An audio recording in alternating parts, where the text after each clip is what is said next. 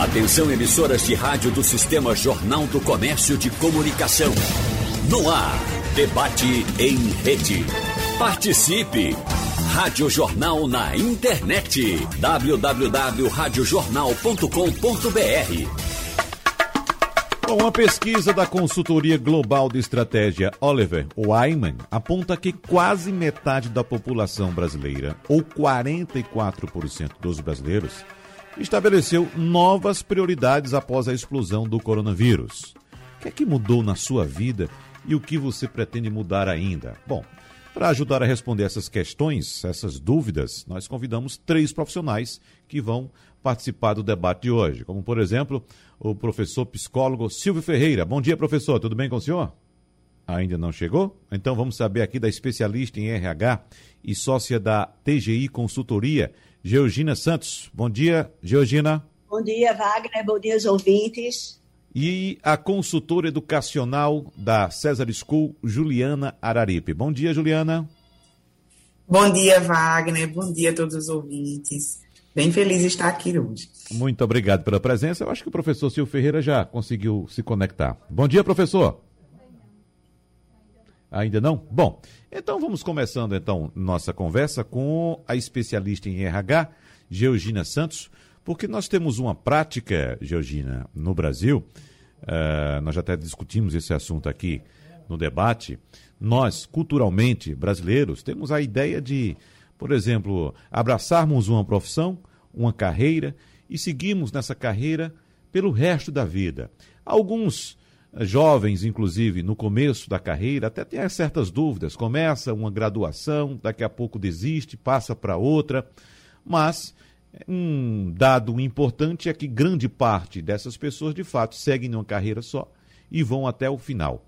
No seu entendimento, por que há tanta dificuldade em depois de determinado tempo de carreira, um profissional mudar de rumo, seguir por outro caminho?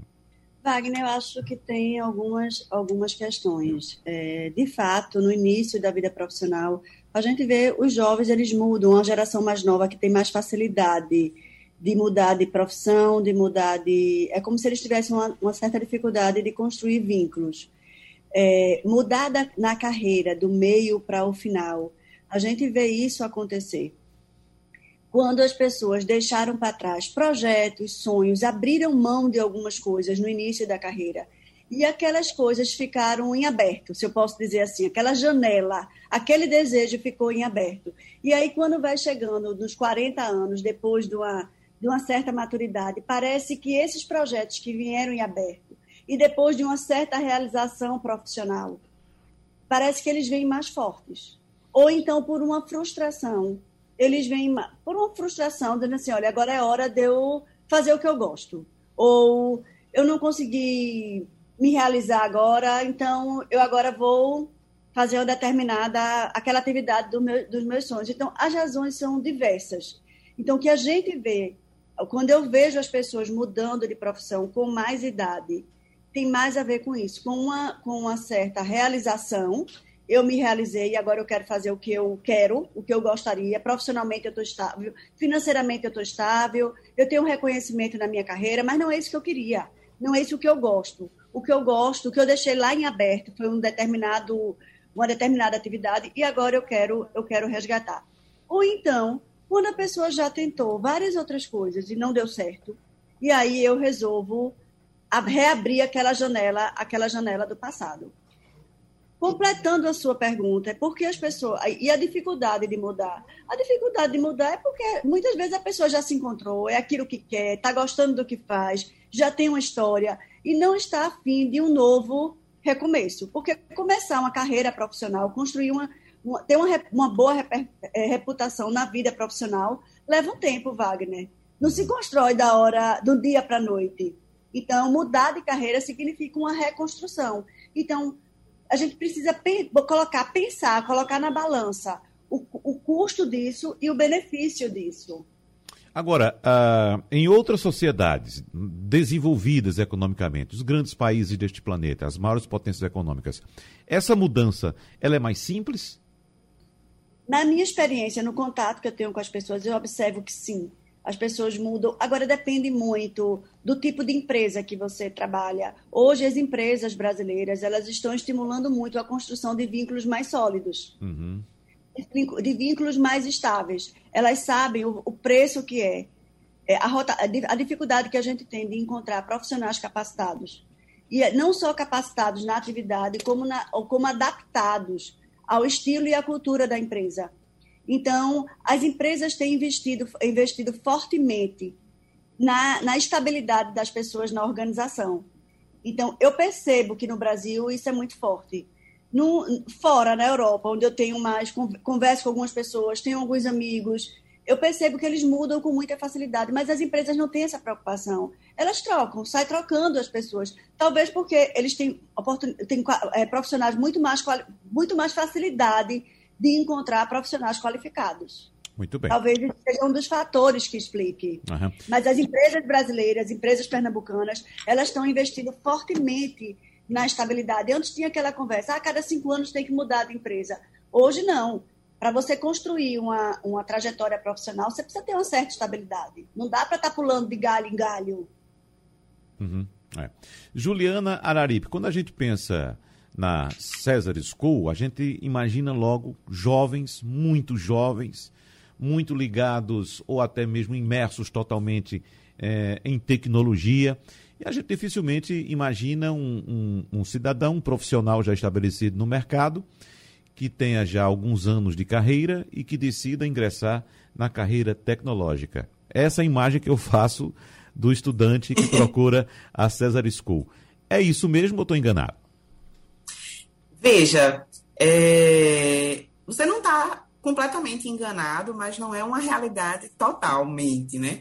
Nós temos ofertas que vão para diferentes públicos em termos de faixa etária, né? Quando falamos de uma formação inicial, como os cursos de graduação, predominantemente temos esse público, mas é bem interessante trazer para vocês que, por exemplo, numa das primeiras turmas nossas, nós tivemos um perfil desse que Georgina acabou de trazer. Um, um profissional já consolidado no mercado e que queria voltar para o sonho de desenvolver tecnologia e que começou aos 50, quase 60 anos, uma, gradua uma graduação de ciências da computação. Uhum. Então, assim, é, é, é, é, nos cursos de formação inicial, isso de fato se coloca como uma verdade. Entretanto, quando nós vamos avançar para os, para os cursos de formação corporativa, liderança executiva, né, cursos de especialização, mestrado e doutorado, que nós também oferecemos lá, há uma diversificação do público. Né? Então, temos de, também profissionais já consolidados no mercado, profissionais que, inclusive, já atuam em cargos de liderança, tanto buscando o aprofundamento do conhecimento na área em que eles já estão, né, como buscando networking para a transição diária também. Ah. É bem interessante. Ah, interessante. Deixa, deixa, eu fazer uma pergunta a você. É, é, você quer concluir seu raciocínio? Acho que eu te interrompi, Georgina. Não, foi eu não, foi Juliana. Ah, foi, perdão, Juliana. Eu, inclusive, ia falar de um curso que foi desenvolvido especialmente para esse público, que está uhum. tá mudando de, de oportunidade de atuação, né? O Next. São novas experiências de trabalho. Então, é um curso voltado para o desenvolvimento tecnológico para esses profissionais que não vêm necessariamente dessa área ou que atuaram nessa área há muito tempo atrás e precisam fazer uma atualização de tecnologia, de linguagem para ser reinserido no mercado.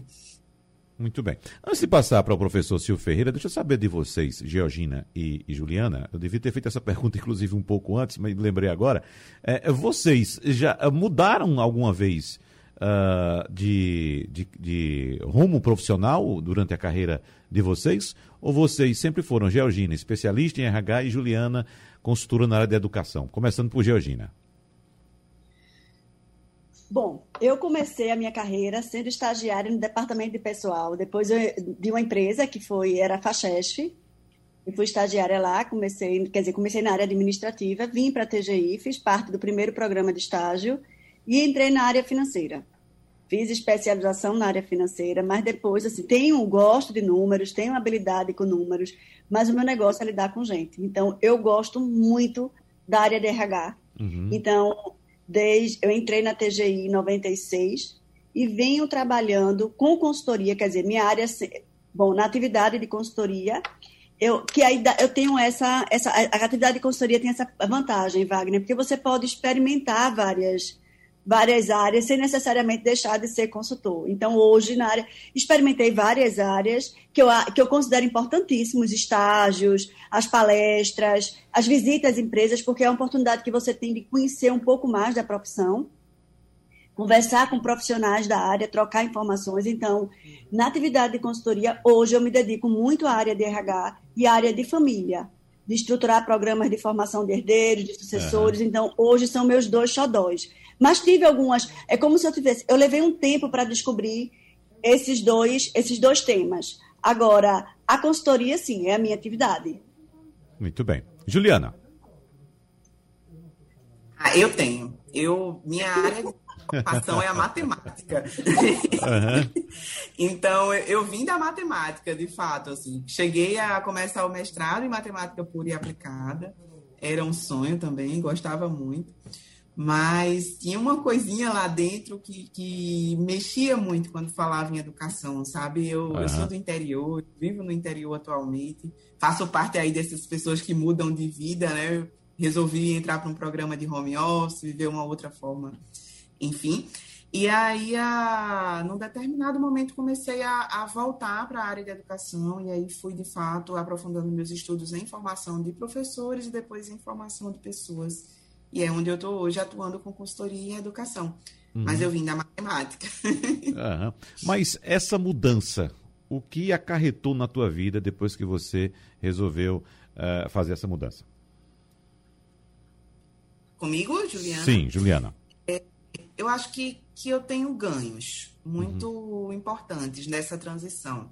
É, a matemática trouxe para mim coisas que, por exemplo, do ponto de vista do ordenamento lógico do pensamento, sabe? É, eu tenho a impressão de que essa minha experiência prévia com, com a atuação em matemática viabilizou muito isso para mim. É, sobretudo porque é, é, algo muito interessante nessa área, né? Quando trabalhamos com consultoria, mesmo que estejamos em uma área específica, transitamos por diversas áreas, tem ficando cada, ficado cada vez mais é, é, real, uma realidade, né? Os problemas são bem complexos, então qualquer a, decisão da educação impacta na, no financeiro, impacta no administrativo, então, então é preciso ter esse olhar bem, bem genérico. E, e eu sinto que isso, de fato, é, trouxe uma contribuição, né? De ser um profissional com um olhar um pouco mais holístico. Por outro lado, é, como foi uma mudança bem brusca, a impressão que eu tenho é que, de fato, facilitou do ponto de vista de entender a necessidade de se flexibilizar. Entende? De que naquele momento era de uma forma, que agora é de outra, e daqui a pouco pode ser de outra também, uhum. e vai tudo bem. É. Eh, Georgina Santos, essa questão financeira, uh, eu não sei se essa foi a experiência de Juliana no interior, mas no interior também sou do interior, viu, Juliana? Então, mas no interior, uh, em tempos também atrás. Sou, viu, Wagner? Você também, Georgina? Também, sou do interior. Ah, que legal. Ah, então pronto, três interioranos aqui, né? Então, uh, essa questão do interior, na escolha da profissão, as famílias orientavam muito os filhos principalmente naquelas carreiras em que eram mais rentáveis à época, as carreiras tradicionais, né? Era o sonho de cada família ter um, um, um, filho médico, um filho advogado, um filho engenheiro, que além de dar status, eram as carreiras que davam mais dinheiro naquela época. Para você, Georgina, uh, na sua experiência com novos profissionais, se busca ainda hoje essa questão financeira de ganhar muito dinheiro? Ou hoje a gente pode dizer que a questão da satisfação pessoal está mais presente, é mais forte? É uma pena, Wagner, porque dizer isso a vocês, mas infelizmente ainda é uma verdade. Eu, a gente tem, eu sempre, com, eu, frequentemente jovens têm uma empresa que trabalha em parceria com a gente e ela faz orientação vocacional e ela tem vários jovens, e toda vez que eles querem fazer alguma coisa na área de administração, é, é comum ela pedir para que esses jovens me entrevistem. Uhum. E não são raras as vezes que eles perguntam: administração dá dinheiro? Porque minha formação é na, na área de administração. Uhum. Eu digo a a gente não pode escolher a profissão pela, pela se dá dinheiro ou não. Porque, veja só, você tem médicos que ganham 5 mil reais. Você tem médicos que ganham 300, 400, 500 mil reais. Você tem administrador que ganha 2 mil reais e você tem administrador que ganha 200 mil reais por mês. Então, a questão não está. Escolher a profissão não é o, segredo do sucesso. Você precisa, tem outras coisas que você precisa considerar. A sua postura profissional, o investimento que você vai fazer na sua carreira. Ainda tem o fator sorte, está na hora certa, no lugar certo. Então, é, a dedicação ao trabalho, o conhecimento, eu, eu, considero muito importante eu ter uma estratégia profissional, eu saber o que eu quero, ser persistente e ir atrás daquilo. A gente vê os jovens, eles, eh, parece que eles escolhem sem ter muita visibilidade do que eles querem, e talvez por conta da pressa. Eles já entram na faculdade querendo já sair. Eles parece que eles nem curtem o período da faculdade, que é um período fantástico. Talvez seja um dos melhores os melhores períodos da vida, da vida mais jovem. Então é um período que a gente tem mais liberdade, é um período que a gente tem, enfim, que a gente tem, que a gente pode viver um pouco essa uma independência, fazer um estágio de independência. Uhum. Então, então, e poder escolher. Então, o que eu vejo muito é escolher porque, porque dar dinheiro não é a melhor solução. Porque, veja só, há 10 anos, há 20 anos atrás, ninguém falava da carreira de educação física, da carreira de, de nutricionista, e hoje são profissões que estão bastante em alta. Exatamente. Então, então a gente não sabe. Bom, tem aí estudos, mas e não necessariamente, Wagner, eu acho que é importante. Eu sempre digo às minhas filhas: olha, vocês precisam se informar. A gente viu o caso de Juliana. Juliana, eu não sei se ela é formada em matemática, pelo que eu entendi, sim. Mas veja, ela, ela, é formada em matemática e está fazendo uma atividade que não tem, não tem necessariamente não é da área de matemática. Então, é, a gente tem visto cada vez mais. Eu, eu sou formada em administração e atuo numa área de RH que é uma área que até então só era, era como se fosse um mercado mais exclusivo de psicólogos. E a gente vem, tem, tem visto essa mudança com muita frequência. Então, eu digo, não escolham, reforço, não escolham pela se dá dinheiro ou não. Pode dar dinheiro hoje, daqui a 20 anos não dá mais. E aí? E o fato de dar dinheiro não significa que todas as pessoas com aquela formação vão ter dinheiro, vão ganhar dinheiro. É. E tem uma outra coisa, Wagner, que eu considero bastante importante. O que Juliana falou também logo no começo. Tem muita gente realizada profissionalmente. Realizada, que eu digo, é ganhando dinheiro aos 40, ganhando dinheiro aos 45, muito bem, obrigado, mas frustrados profissionalmente porque estão fazendo o que não gostam. Uhum. Conseguem fazer bem, conseguem se é, destacar, mas não é o que eles gostam. Então, ter sucesso profissional não significa, como diz na linguagem dos adolescentes, bombar financeiramente. Isso é importante a gente pensar. Então, tem muita gente financeiramente muito bem, mas frustradas, frustradas profissionalmente. Ô, ô, Juliana, a gente não quer pensar que você é, deixou a matemática porque a matemática não dava dinheiro suficiente para você. Não, não. Eu só é. não me encontrei ali como, como propósito. Uhum. Acho que tem isso muito forte, né? Não era um propósito pessoal meu fazer aquilo. Do ponto de vista profissional, já falamos um pouco com nossas convidadas Georgina Santos e Juliana Araripa, um pouco da experiência pessoal também delas. Mas voltando agora com Juliana, Juliana Araripe, que é consultora educacional da César School. Ô, Juliana, para quem chega aí fora desse padrão que a gente conhece de estudante de tecnologia, pessoas sempre muito jovens, quem decide mudar de carreira no meio do caminho, já com seus 30, 35, 40 ou até idade superior, Quais são as dificuldades que essas pessoas têm ao ingressar nessa nova área, nesse novo mundo tecnológico, hein, Juliana? Eu acho que tem duas, tem alguns elementos a considerar, né? Se, se nós estamos falando de pessoas que estão ingressando na carreira de desenvolvedor de tecnologia, de fato, ou nas carreiras no mercado de, de trabalho atualmente, né? Que está bem diferente do que era no passado. É, esses são dois pontos importantes a considerar. Independente deles, né, existem dois desafios que são bem importantes para esse momento. Um são os conhecimentos técnicos, sobretudo para quem está ingressando no mercado de desenvolvimento de tecnologia. Né? As, te as tecnologias, as linguagens no geral, têm mudado bastante, né? tem surgido novas linguagens o tempo todo, mas existem aquelas que permanecem como de alta demanda, de alto, por, por alta demanda. Então, é, essa é uma, é uma necessidade, essa adaptação à aprendizagem contínua das mudanças tecnológicas. Esse é um ponto. E o outro ponto são os aspectos comportamentais. Né, a gente, nós sabemos que tem sido uma demanda muito forte, né, muito importante para o um mundo corporativo no geral, algumas competências comportamentais, algumas competências como a capacidade de, de, adaptação, de flexibilidade, controle emocional, a criatividade, a criatividade, né, a comunicação, a colaboração, que não eram competências muito, eram até reconhecidas, mas não eram foco no passado né? E agora elas estão muito fortemente sendo consideradas. Então é algo, é um importante desafio, sabe, para esse momento atual. É considerar essa necessidade de aprendizagem contínua dos conhecimentos técnicos.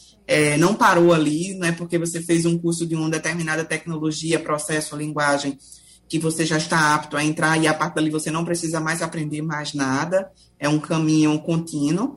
E um outro, um outro aspecto interessante para quem está ingressando agora é essa necessidade de conseguir entender que de repente você vai ser inserido no mercado numa posição e já já você vai ter que assumir outra, porque as profissões estão mudando bastante também. Uhum, é. Mas é um momento muito difícil, né, Juliana? Como disse Georgina agora há pouco, é muito, é muito complicado você ter uma carreira, você fazer é, é, digamos, como se diz popularmente, seu nome no mercado, de repente você abandonar aquela carreira e começar outra. Ou seja, ir lá para o início da fila, começar a remar tudo de novo para conseguir, em determinado espaço de tempo, é, chegar a um determinado patamar que você poderia ter na sua, na sua atividade anterior. É muito difícil, né, Juliana?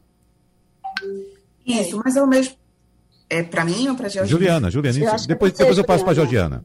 A Georgina, melhor dizendo. É bem difícil e, ao mesmo tempo, acho que tem uma concepção do que nós temos por carreira, né? Nós entendemos a carreira como algo bem longitudinal e vertical, né? E existem outros modelos de carreira também, né? Existem outros modelos de progressão que não necessariamente têm esse posicionamento.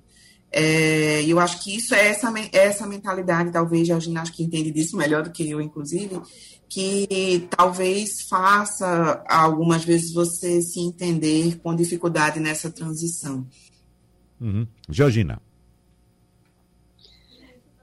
Ô, Wagner, veja só, essa, essa questão da dificuldade de, de fazer. Veja, quando você conversa com as pessoas, é porque aquela mudança, a mudança se faz necessária quando a pessoa está bem sucedida e está estabilizada, enfim, é, como, como se dissesse assim, não, eu estou bem na minha profissão, tenho uma remuneração, tenho reputação, mas a pessoa está infeliz. Então, a mudança era provocada por algo muito forte, por um incômodo, porque, de, infelizmente, as pessoas não mudam é, de livre, espontânea vontade, se a gente pode dizer assim. Para a gente fazer uma mudança dessa, é importante que a gente tenha uma pressão, que a gente tenha desconforto, que a gente tenha um incômodo. E esse incômodo não necessariamente pode vir do ambiente externo, pode ser um incômodo interno nosso. Uhum. Então, isso faz com que a gente, é como se fosse, é uma força que nos impulsiona. Porque daquele jeito que a gente está, a gente não aguenta ficar. Então, eu vou e mudo e saio em busca de uma nova, de, da realização de um, de um sonho. Eu tinha uma, um, conheço, tinha uma conhecida minha que ela dizia assim, bom, eu sou muito bem no meu casamento, tô tudo certo, mas esse é o homem que minha mãe queria que eu casasse. É. Eu agora vou me separar e vou procurar o homem e vou casar com o homem que eu quero casar. Uhum. Então, é mais ou menos isso. Fazendo uma, uma comparação, é eu vou em busca agora de algo que me realize, que me faça feliz. E não necessariamente é o peso da remuneração que está me levando, me levando a tomar essa decisão. E tem algumas pessoas que dizem assim: eu já tenho dinheiro suficiente para manter o meu padrão de vida o resto da minha vida. Agora, eu quero ser feliz. Certo. E aí vão em busca dessa mudança na carreira profissional. Uhum, muito bem. Professor Silvio. Agora, chegou. Agora, finalmente. Então, Georgina Santos acabou de entrar numa seara que, inclusive, muito particular o senhor, professor Silvio. A questão pessoal. A gente está falando, evidentemente, de mudanças, né? tanto de carreira profissional, como também mudanças de vida, mudanças pessoais. E a gente sabe que vivemos numa sociedade que tem uma cultura ainda muito conservadora no que diz respeito a mudanças, professor Silvio. Por que é tão difícil mudar de vida? Por que é tão difícil? Mudar de vida, em vários aspectos? É porque, em geral, a gente é regido pela lei do menor esforço. E a lei do uhum. menor esforço, muitas vezes, nos leva à acomodação. Então, preferimos pagar o preço de, fazendo uso da lei do menor esforço, nos acomodarmos, do que nos lançarmos no mundo à procura de uma outra atividade, do desempenho de uma outra função, em que requererá de nós um despreendimento de energia, uma capacidade de pensar e de poder entender essa outra situação como atividade de vida profissional no sentido mais amplo e a gente não quer é, mergulhar naquilo que para nós pode ser o sentido de uma indefinição ou de uma indecisão. A gente muitas vezes prefere o mais cômodo, por não despreender maior energia ou maior esforço, mesmo que vivendo é, esse mais cômodo de uma forma satisfatória, do que se lançar, se arriscar, se experimentar de uma forma diferente, correr riscos, não é? viver o princípio da incerteza, da insegurança, em busca da afirmação de uma nova possibilidade de viver e de um novo, novos modos de agir. Uhum. Então, fundamentalmente, essa lei do menor esforço é a lei que nos coloca dentro de situações cômodas e de quase imobilidade. Uma vez é, metido numa certa situação de vida, a gente prefere a imobilidade o rame-rame dessa situação do que querer ousar para ter de si uma experiência diferente, exigindo muito maior esforço e podendo lidar com o sentido da insegurança. Mas existe um componente cultural também nessa resistência ou nesse comodismo, professor? Porque eu lembro, inclusive, o senhor conhece também a área que eu vou, vou citar agora muito bem, que é a questão da paixão que nós temos por futebol. É, é, Dizia-se antigamente que a gente muda de tudo na vida, menos de time de futebol. Eu não sei se já encontrou algum, algum paciente seu, alguma pessoa experiência que tinha trocado, por exemplo, o esporte pelo Santa Cruz. Não, não, não, não.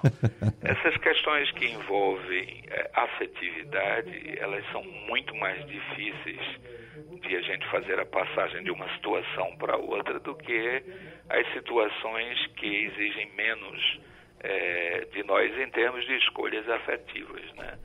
Deixar de amar um clube, na verdade, não é deixar de amar um clube para amar um outro. Deixar de amar aquele clube é deixar de amar o pai. O pai que nos pegou pela mão, que levou a um estádio, que fez com que assistíssemos os primeiros jogos, que nos carregou no ombro, que antes de ir ficou anunciando antes do dia do jogo, uma semana antes, sei lá o que, que nos levaria e que fez um ritual do qual nós participamos como ritual afetivo e que nos vinculou àquele clube. Então, não mudar de clube não é apenas mudar, não mudar de clube por uma escolha própria, é não mudar de clube por impedimentos afetivos, porque nesse caso, como eu estava dizendo, mudar de um clube é mudar do amor que sentia pelo pai.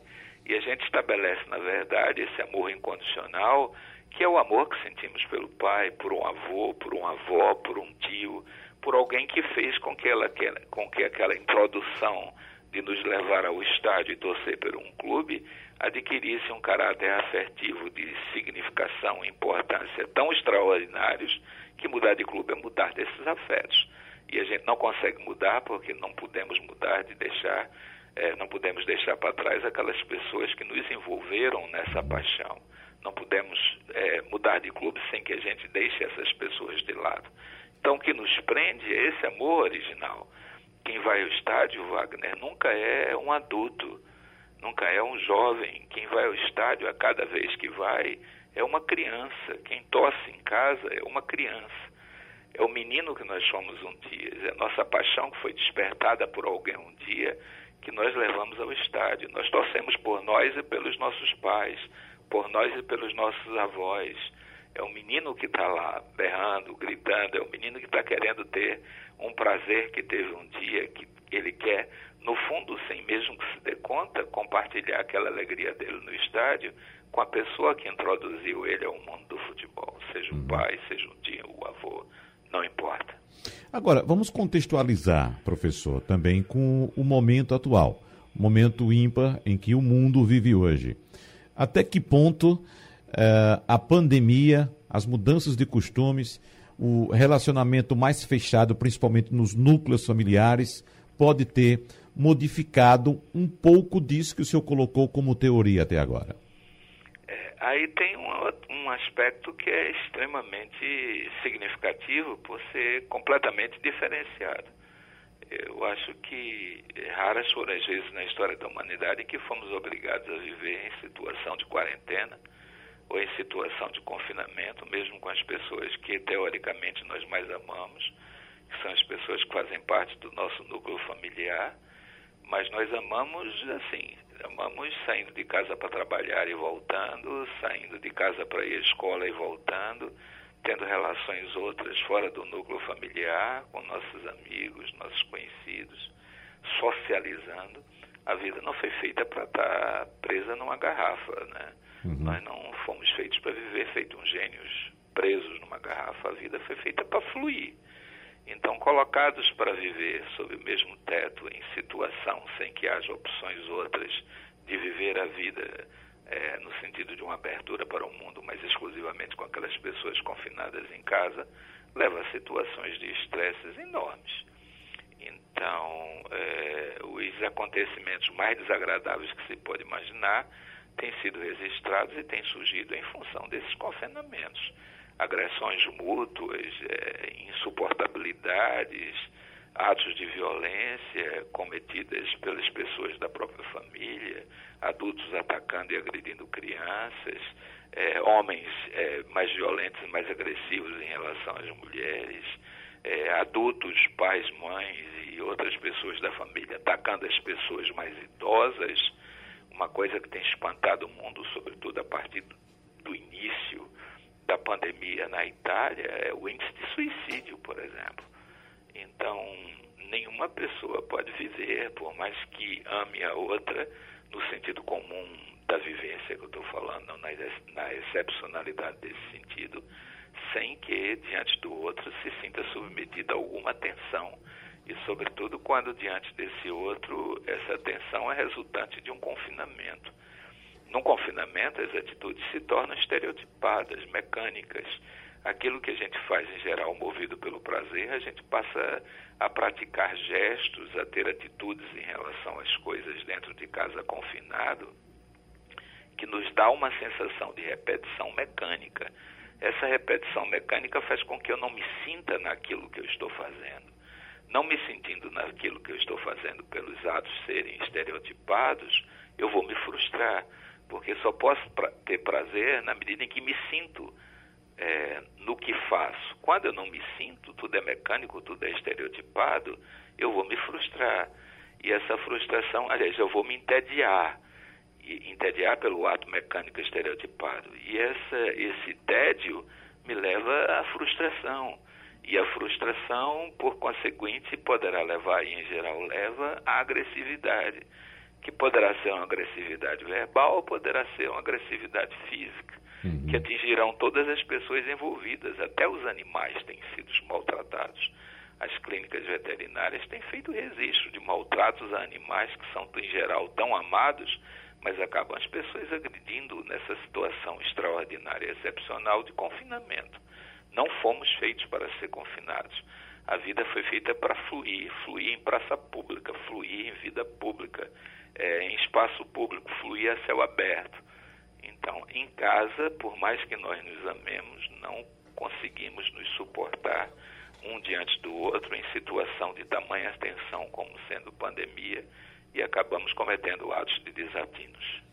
Georgina Santos, a gente sabe que o RH, Recursos Humanos, uh, atua uh, em parceria com o Departamento de Psicologia também, ou com a Psicologia. Eu queria deixar você à vontade com o professor Silvio Ferreira para você fazer alguma intervenção ou até mesmo fazer alguma colocação, porque a gente, evidentemente, é, como disse muito bem o professor Silvio Ferreira, vem passando por uma fase de mudanças jamais vista na, pelo menos na nossa história, né? Nossa história aqui, enquanto ser humanos, seres humanos dessa, dessa época. Você tem alguma colocação para o professor? É, Wagner, o que a gente tem percebido, o que a gente tem ouvido das pessoas é que nessa experiência de ter uma proximidade maior da família com a pandemia, as pessoas, veja, a gente tem um ano de pandemia. Então, as pessoas estão criando novos hábitos. É tempo suficiente para a gente criar novos hábitos. E eu tenho ouvi, ouvido as pessoas falarem, tenho ouvido promessas de que elas não, muitas estão dizendo, eu não quero mais aquela vida que eu tinha. Eu quero ter um tempo para minha família, eu quero administrar melhor a minha qualidade de vida, eu quero manter o exercício. Então, a gente está vivendo um momento atípico, mas as pessoas estão tendo a oportunidade de experimentar algumas coisas que no passado elas queriam, mas pelo ritmo, pelo e aí o que o professor fala, essa coisa de seguir no piloto automático. Quer dizer, eu quero mudar, mas eu vou fazendo, eu vou é trabalho, é casa, é menino, é bom, e aí no outro dia começa tudo de novo. Eu não sei nem bem o que é que eu estou fazendo. Parece que eu entro numa numa roda, no liquidificador mesmo e fico ali batendo, batendo e não consigo sair, parar e ter, ter uma visão de fora. Então, a partir do momento que vem a pandemia, que a gente, que nós somos obrigados a parar, e esse parar também traz reflexões, e essas reflexões também angustiam. Então, e talvez seja a causa de muitas, de muitas angústias, porque nós também estamos, estamos podendo parar para refletir sobre as nossas vidas. É, então, eu tenho visto muita gente dizendo: olha, a pandemia tem trazido algumas coisas positivas. E na direção do positivo é eu quero, eu não quero mais gastar tanto tempo no trânsito. Eu vou buscar uma oportunidade de trabalho mais próximo da minha casa. Eu não quero deixar de mais fazer atividade física. Eu não quero mais deixar de ter um tempo com meus com meus filhos. Então, tem essa essa questão. Quer dizer, vem uma pressão, e a pressão é a pandemia, que nos força a, refletir e está fazendo com que a gente faça algumas promessas. Agora, se essas promessas são para valer ou não, na hora que as coisas voltarem ao normal, se essas pessoas vão cair naquela roda viva de novo, eu não posso garantir, eu não uhum. posso assegurar, mas que já tem muita gente dizendo: eu não quero mais aquela vida para mim. Alguma observação, Juliana? É, eu acho bem interessante isso que, que Georgina traz, dessa necessidade de adaptação aos propósitos individuais de cada um e que eu acho que reflete um, um pouco mesmo nessa nessa geração de agora, né, da forma como, como dessa instabilidade, né, de não se manter no lugar e tá traçando uma carreira que, que é bem, digamos, transitória, né, começa, passa pouco tempo numa organização, vai para outra, vai para outra, e tem a ver um pouco com essa busca do bem-estar naquele momento, e que justifica um pouco, talvez, né, de uma, de uma certa forma, esse, essa necessidade das organizações agora de fortalecer o vínculo com essas pessoas, né? De fazer com que essas pessoas consigam encontrar esses seus propósitos ali dentro, que talvez não sejam na posição com que essas pessoas entraram ali, não é? Às vezes as pessoas entram numa posição A, mas o desejo, na verdade, era a posição B, C ou D. Então, de facilitar essa mobilização ali dentro para que essa pessoa continue lá, continue bem, continue feliz, né? A gente sabe do impacto da felicidade, inclusive na produtividade das pessoas. Acho que esse é um ponto bem interessante. É, e o outro, um outro aspecto para considerar também é que é, as pessoas têm mudado bastante, sabe, a, a, essa forma de enxergar. O que é que eu quero para mim? Está cada vez mais necessário equilibrar o que eu quero enquanto pessoa e o que eu quero enquanto profissional. Não é? E esse contexto de pandemia, eu acho que deixou isso ainda mais forte, né?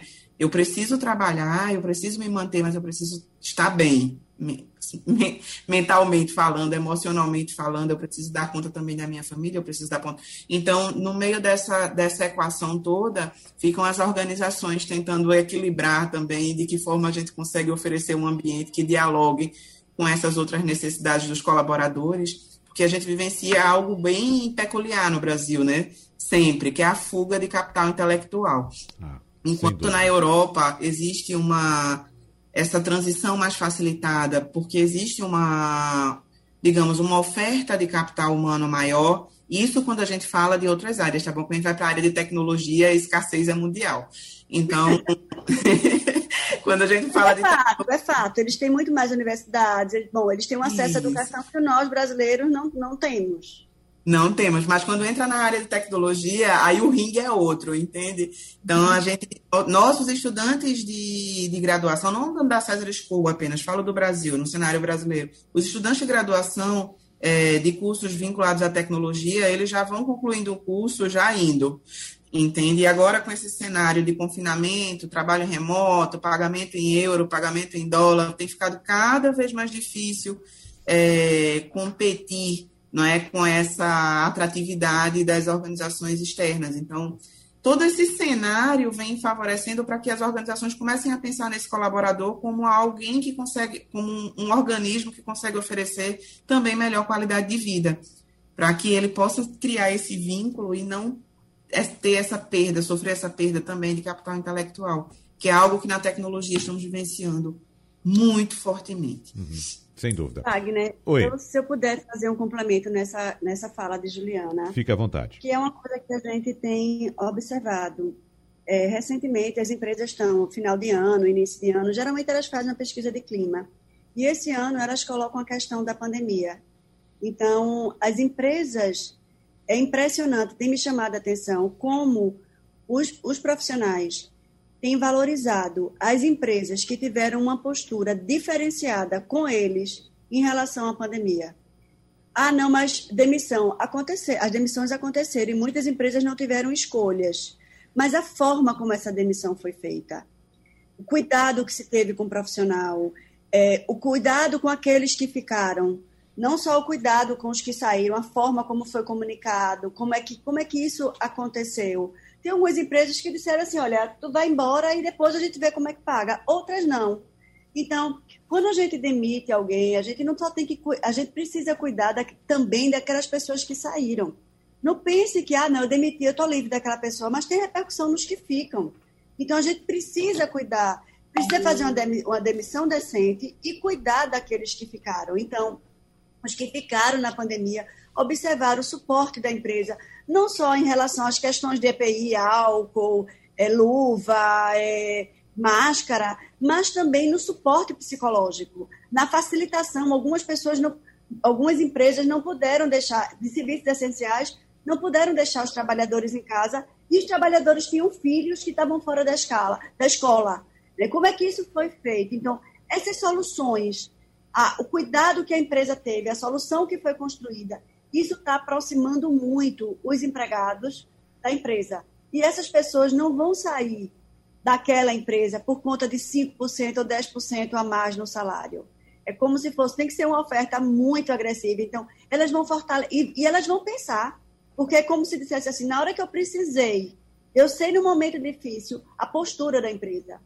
E aí, como é que eu faço? Eu troco para ganhar um pouco mais para uma empresa e o caráter dessa empresa. E como é que essa empresa me vê? Qual, qual é a empatia? Qual o nível de empatia que essa empresa tem? Então, tudo isso está mexendo muito com os profissionais de um modo geral. Tem um depoimento interessante aqui de Washington, aqui do Recife mesmo, pelo painel interativo, dizendo que começou a carreira dele, a vida profissional, em comércio para manter os estudos, na época ainda na área técnica antes de se formar como técnico em química, descobriu que iria ser pai.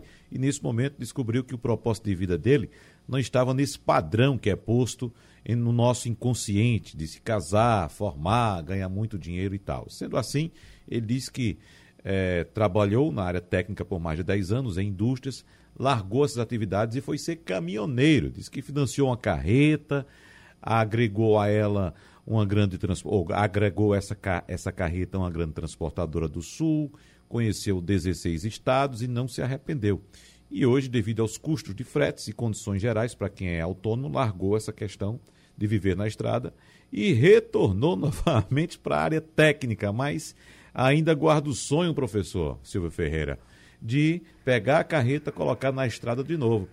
Ou seja, as pessoas mudam também de acordo por questões sociais e econômicas também, né, professor Silveira? Sim, questões é, de ordem práticas, né, questões às vezes que surgem de circunstâncias que impõem limitações em levar um projeto profissional, um certo projeto de vida para diante. E as pessoas então têm que se adequar no confronto com aquilo que é, se revelam impossibilidades, elas têm que encontrar soluções que sejam possíveis como construções de experiências de vida e de práticas profissionais. Foi o que ele fez, uhum. embora continue acalentando o sonho de poder voltar para a antiga atividade dele, né? Mas se voltar, que volte com condições que lhe sejam mais favoráveis, que esses obstáculos que se, é, se puseram para que ele tivesse deixado a carreira de caminhoneiro e voltasse para a sua atividade técnica. Ele, voltando para a atividade de caminhoneiro, esses obstáculos que se impuseram, eles tenham sido de algum modo sanados. Ele não voltaria para o mesmo ponto é, em que deixou, em termos de dificuldades postas, é, não seria tão, digamos assim, sensato, já que ele saiu por dificuldades. Espera-se que essas dificuldades tenham sido aplainadas para que ele possa voltar. Uhum. Agora, Juliana, uh, a gente está vendo essa imersão tecnológica e essa imersão está fazendo com que o mundo consiga andar. Né? Você citou a questão do, da, do trabalho remoto, a professora Georgina Santos falou também a questão do tratamento que as empresas estão dando uh, aos seus colaboradores agora. Tem a questão também de uh, a, a cultura, às vezes, não permitir, viu, Georgina, em que nós desenvolvamos nosso trabalho remotamente, parece que as empresas compram o nosso corpo, né? Que é a nossa presença ali, não somente o nosso trabalho, não, não como se fosse como se nosso trabalho foi importante. Mas para saber, antes de Juliana Naripe, eu queria saber se por acaso esse mundo atual, esse mundo de agora, esse mundo que vem adiante, ele será excludente por causa da tecnologia, ou seja, aquelas pessoas que não têm habilidade com tecnologia estão limadas desse mundo daqui para frente, Juliana? Veja, o desenvolvimento da cidadania digital como um todo, Walter, tem sido observado, inclusive, como um fator de aumento das diferenças sociais. Entende? Isso já era vislumbrado antes da pandemia, já era uma preocupação antes da pandemia de preparar, preparar as pessoas para a transformação digital. Né? A gente sabe que o, o mercado está se, digitalizando, se digitalizando muito fortemente, as, as profissões estão mudando muito fortemente também. Não é? a, a essa transformação digital que vem acompanhada né, de uma automação generalizada, né, uma for, um fortalecimento do serviço automatizado, ele não vem só com isso, né, ele vem com uma revolução de modelo de negócios, né? Ele vem junto, né, com e aí nessa revolução vem algumas questões bem sérias como a precarização das condições de trabalho, que é algo, né, que um pouco do que você traz aí, eu não, eu não, não peguei só o profissional, eu peguei o corpo e a vida é. dele, né? Então isso tem, tem a ver com essa precarização das condições de trabalho. A gente já discute isso muito na sociedade com o fenômeno, né, dos Ubers e, e etc. É, e um outro lado, aspecto, que é um aspecto muito importante também, é o, é o desenvolvimento dessas condições humanas de lidar com essas transformações que estão para vir. Né? Então, é, essa preocupação com, com o desenvolvimento do cidadão digital como um todo, é que consegue lidar com esses processos de tecnologia de forma crítica, de forma segura, de forma responsável, não é de forma colaborativa, se comunicando, é, usando dos processos para otimizar os resultados. Isso é uma preocupação mundial, não é? Porque de fato a gente tem de um lado os sistemas de produção necessitando, né, de um caminho que modifica a forma de entrega do outro lado, nós temos as pessoas humanas precisando mudar suas competências para poder continuar sócio, inseridas socioprodutivamente dentro dessas mudanças. Então, é, é, é sim, é sim, a tecnologia pode sim funcionar como um fator excludente, ela pode, não é? E por isso essa preocupação tão forte com o desenvolvimento dessas competências.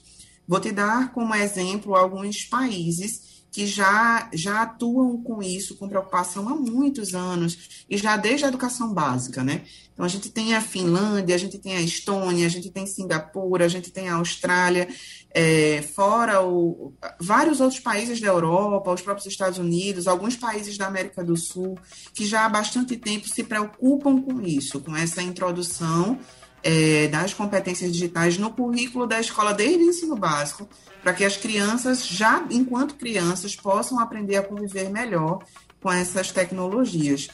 Tem uma, uma é bem interessante isso, né? Pensar. Durante um tempo a gente achava, né, que precisava aprender a trabalhar melhor com as pessoas. E é possível que a gente precise aprender a conviver também com robôs, os diferentes robôs que podem ser inseridos nas nossas posições de atuação, né? Nas diferentes posições de atuação que a gente tem aqui para frente.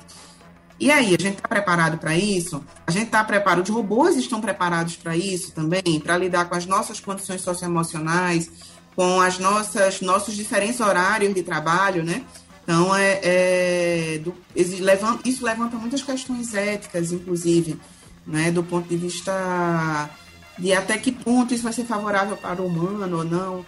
Então, uhum. veja, o mundo inteiro já está de olho nisso e está sentindo a necessidade de educar as pessoas para aprenderem melhor a lidar com esses novos contextos de transformação digital. Nosso tempo voou, nós queremos agradecer aqui a presença da consultora educacional da César School, Juliana Araripe, da especialista em RH e sócia da TGI Consultoria, Georgina Santos, e também do professor e psicólogo, sempre colaborador nosso, Silvio Ferreira. Muito obrigado a todos os participantes do debate. Sugestão ou comentário sobre o programa que você acaba de ouvir, envie para o e-mail ouvinte@radiojornal.com.br ou para o endereço Rua do Lima 250, Santo Amaro, Recife, Pernambuco.